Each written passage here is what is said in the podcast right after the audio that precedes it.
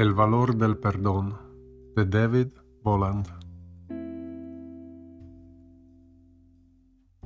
Despreciar a alguien requiere mucha energía.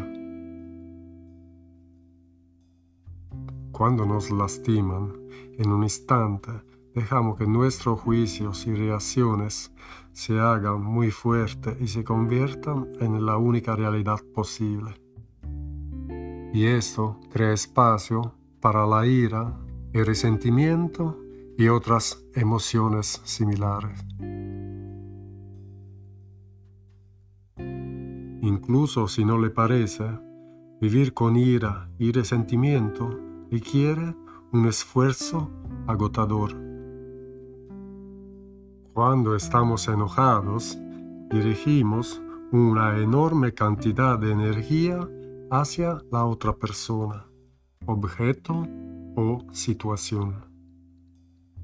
Cuando se trata de perdonar, no importa lo que una persona te haya hecho. No hay nada de tan grave que no pueda ser perdonada. El perdono te libera del mecanismo de resentimiento. Perdonar no significa justificar las acciones de otra persona. Es más como dejar ir una carga que llevas contigo y que no necesita. En una relación sana, invertimos energía y de la misma forma la recibimos.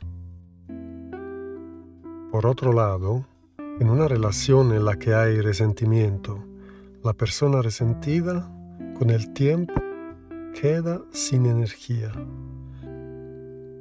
La energía dirigida hacia el objeto de nuestro rencor no se nos devuelve.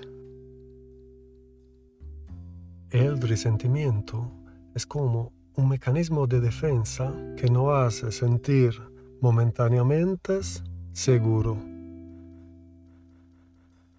Resentir a alguien es una forma de invalidar su comportamiento, lo que inmediatamente nos hace sentir mejor, correctos y más merecedores, pero a la larga no vale la pena. En este mundo todos buscamos la felicidad. Nadie está aquí para querernos mal, aunque a veces parezca lo contrario. Tendemos a tomar todo lo que sucede como algo de personal, pero es importante evitar de pensar de esta manera. La forma en que una persona se comporta con nosotros es simplemente la expresión de su relación consigo misma. Una pizca de compasión puede ser muy útil. Piensa en un momento de tu vida en el que te portaste mal con alguien.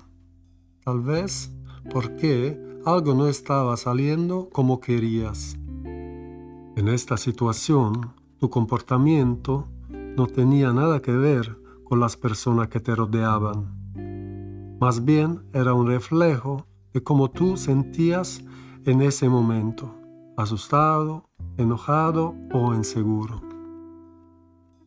Perdonar es un acto egoísta y no hay nada de malo en cuidarse a sí mismo. hace del mundo un lugar mejor y alivia la carga que cada uno de nosotros corre el riesgo de llevar toda la vida.